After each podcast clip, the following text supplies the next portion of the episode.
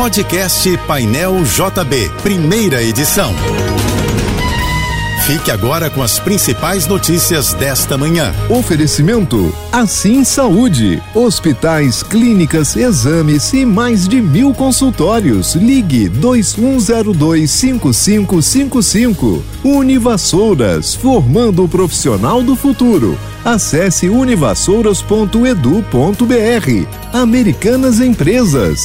Uma Americanas inteira para a sua empresa. Apoio Soluvan, o shopping do seu condomínio, maior distribuidora de contentores e lixeiras do Rio.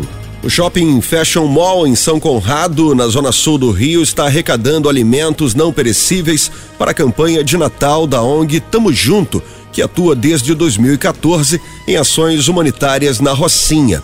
A doação pode ser depositada diretamente em uma das caixas coletoras instaladas no Fashion Mall até sexta-feira, dia 23, entre 10 da manhã e 8 da noite.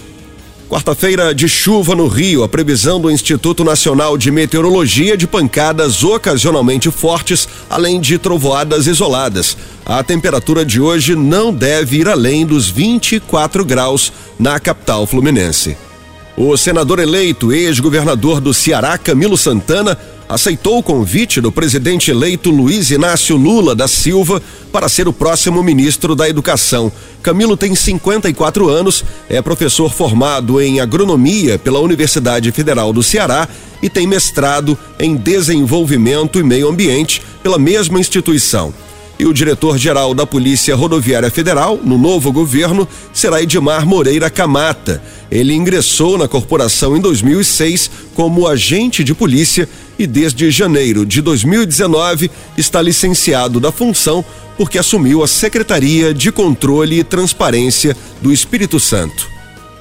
O ministro Edson Fachin, do Supremo Tribunal Federal, determinou que o governo do Rio apresente em cinco dias um cronograma para a instalação de câmeras nas fardas e em viaturas de agentes de segurança de unidades especiais como o BOP e a CORE. O ministro destaca na decisão que os equipamentos devem, além do vídeo, captar áudio.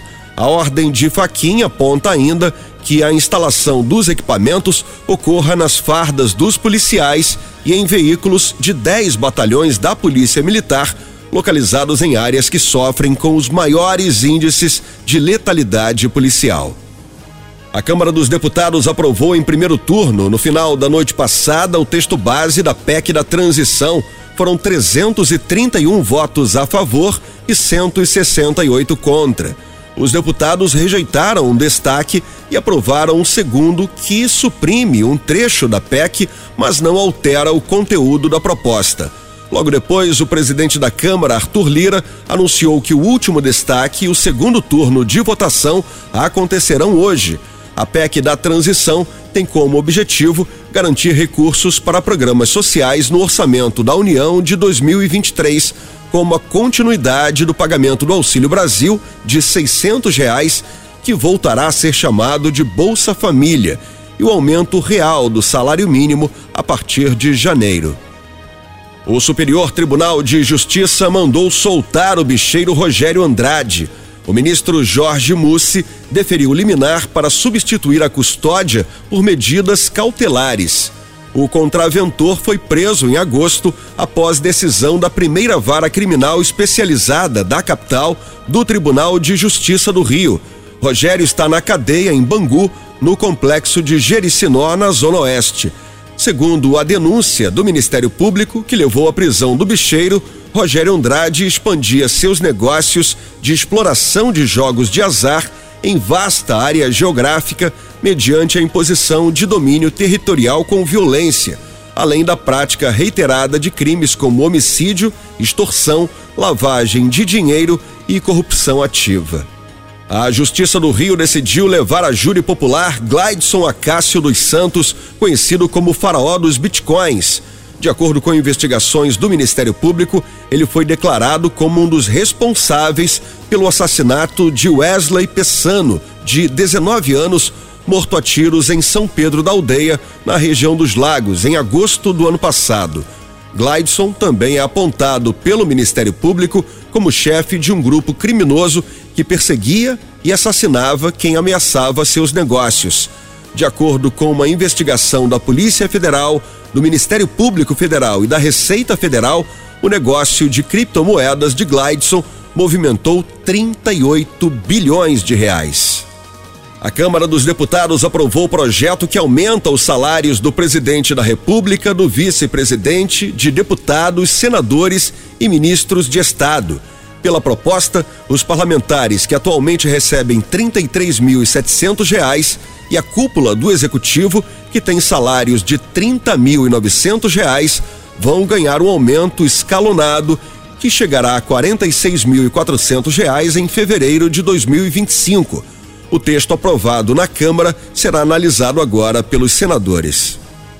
Morreu na madrugada de hoje no Rio o ator Pedro Paulo Rangel.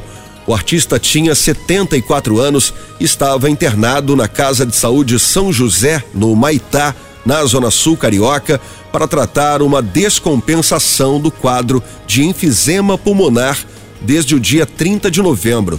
O ator chegou a receber alta hospitalar, mas precisou ser internado novamente após piorar em casa. Pedro Paulo Rangel tinha doença pulmonar obstrutiva crônica, conhecida pela sigla DPOC. Ele estava entubado desde o último domingo, respirando com ajuda de aparelhos.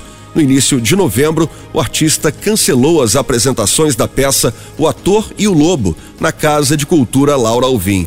Entre os trabalhos mais marcantes de Pedro Paulo Rangel na televisão estão as novelas Gabriela, Vale Tudo e O Cravo e a Rosa, além do programa humorístico TV Pirata, todos da Globo. Ainda não há informações sobre velório e enterro. Você ouviu o podcast Painel JB, primeira edição.